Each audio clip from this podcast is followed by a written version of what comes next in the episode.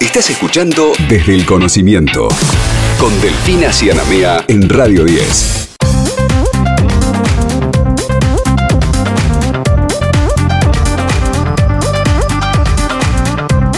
Muy bien, la tenemos en línea Valeria Ariata, que es licenciada en producción de bioimágenes e integrante del equipo del Laboratorio de Biomodelos e Impresión 3D de la Universidad Nacional Arturo Jaureche. ¿Mm? ¿Qué tal, Valeria? ¿Cómo estás? Buenas tardes. Sole Gori y Héctor Silva te saludan. Hola, ¿qué tal? Buenas tardes. Todo bien, por suerte, ustedes. Muy bien, muy bien, un placer. Bueno, eh, queremos saber acerca de esta maravilla que han hecho en el Hospital El Cruce, una intervención en la cual reemplazaron eh, una parte de un hueso de un fémur con diseño e impresión 3D. 3D, ¿en qué consistió eso? Bien, en realidad lo que nosotros eh, empezamos a trabajar es la tecnología 3D y de biomodelos, o sea, biomodelos es agarrar una tomografía o una resonancia del paciente, hacerla en una malla poligonal para poder renderizarla, o sea, verla en tres dimensiones, eh, y a partir de ahí planificar guías que ayuden a esta cirugía. En realidad lo que debería quedar claro es eso, no es que se reemplaza con impresión 3D, sino que nosotros lo que implementamos son guías quirúrgicas que ayuden a este reemplazo. Bueno, en este eh, caso las guías son fundamentales. Antes tenía que cortar con sierra, ¿verdad? Claro, en este caso era un paciente que tenía una masa ocupante en un fémur izquierdo y lo que se iba a hacer es implantarle un hueso cadavérico de un banco de tejidos entonces lo que hicimos fue eh, hacer el biomodelo tanto del hueso que se iba a implantar como del paciente y empezar a planificar la cirugía de manera digital. Y una vez que pudimos ubicar dónde se iba a proyectar eh, cada corte y cada parte del hueso que se iba a implantar, a partir de ahí generamos las vías. Esto, lo que le esto le da mucha precisión a la cirugía, al momento de los cortes, baja muchísimo los tiempos porque los cirujanos ya saben dónde tienen que cortar, cómo tienen que cortar.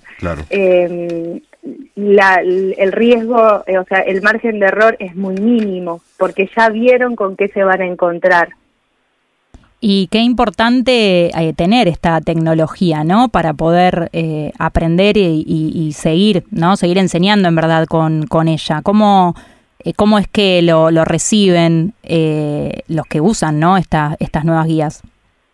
La verdad es que están, esto es un trabajo interdisciplinario, de, definitivamente, tanto de la gente que trabajamos en el laboratorio, como tanto de los bioingenieros, de la gente de diagnóstico por imágenes, de, la, de los médicos de traumato y ortopedia, que son con los que generamos esta, estas guías, y otra que que de una operación que se realizó el día de ayer. Eh, la verdad es que se empieza a implementar esto con mucha expectativa, porque la verdad es que, bueno, esta guía y la de la cirugía de ayer fueron para dos cirugías que se intervinieron en el Hospital El Cruce, y como sabemos es un hospital que tiene casos de muy alta complejidad. Entonces, eh, eh, atacar estos casos tan complejos con tecnologías que ayuden a que no sea tan difícil el abordaje, la verdad es que se recibe muy bien eh, de, toda parte, de todo el equipo. En este último tiempo se ha hecho mención en reiteradas ocasiones y se han efectuado distintos experimentos con respecto a eh, lo que son eh, los distintos órganos diseñados en 3D, lo que es todo un avance, sin lugar a dudas. En este caso puntual, ¿cuál es la posibilidad de rechazo que puede llegar a experimentar un paciente? No, eh, estamos hablando de, dos cosas diferentes. Eh, nosotros lo que hacemos son guías de sí, corte. Sí, son las guías para el corte del hueso. Claro, eso, eso está hecho con un material biocompatible. Nosotros tenemos una impresora eh, que imprime un material que se llama PIC, que es un material termoestable y muy resistente, que es de apto médico. Eso nos permite que cuando las sierras empiezan a, tomar velocidad y temperatura, esto no se derrita, no queda ningún residuo a nivel del paciente y si queda no pasa nada porque es un material que es biocompatible. Eso es, eso es más un apoyo más protésico. Ahora, cuando hablamos de, de órganos y hablamos de, de, prótesis, de hecho. ¿Cómo? Claro, con las prótesis, de hecho, digo, ¿no?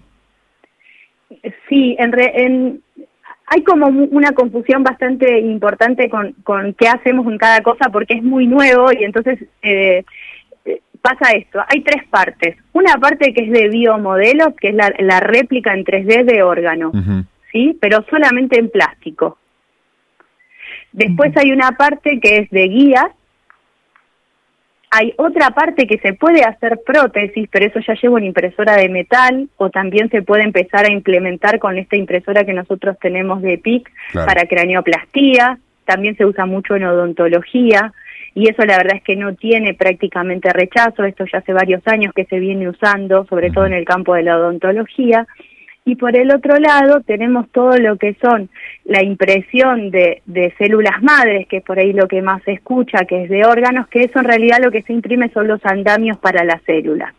Nosotros no llegamos a ese paso aún, eh, pero bueno, la idea quizás es avanzar hacia ese horizonte.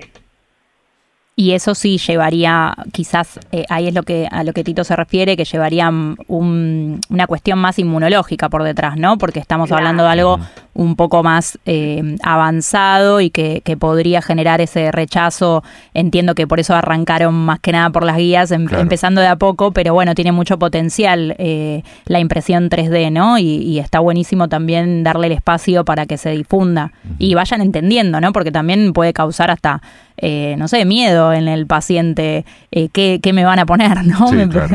Así que sí.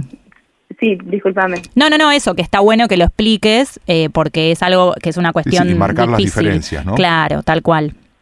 Sí, quizás es, es difícil porque como que la gente piensa en 3D y piensa como en algo más futurístico y, mm. y la verdad es que nosotros empezamos a implementar hasta biomodelos, que, que ya les digo, es el molde exclusivamente del paciente. Imagínense para el cirujano que tiene que abrir una columna, por ejemplo, un, caso que tuvimos no hace mucho, una columna con una desviación muy, muy, muy importante. No es lo mismo abrir al paciente y encontrarse con quién sabe qué, a haber mirado ya el render de ese paciente, lo imprimimos, nos dimos cuenta que estaban fusionadas todas las láminas laterales, eh, que había fusión de las costillas. Bueno, la, verdad es que se, se, genera un abordaje muchísimo más eh, integral y muchísimo más preventivo al momento de lo que van a abrir. Claro, o sea que, disculpa que te interrumpa, o sea que ese biomodelo del que comentabas al principio, que es el, es el que se hace en plástico, con plástico, ok, ahí lo que haces es como construir eh, por ejemplo, la columna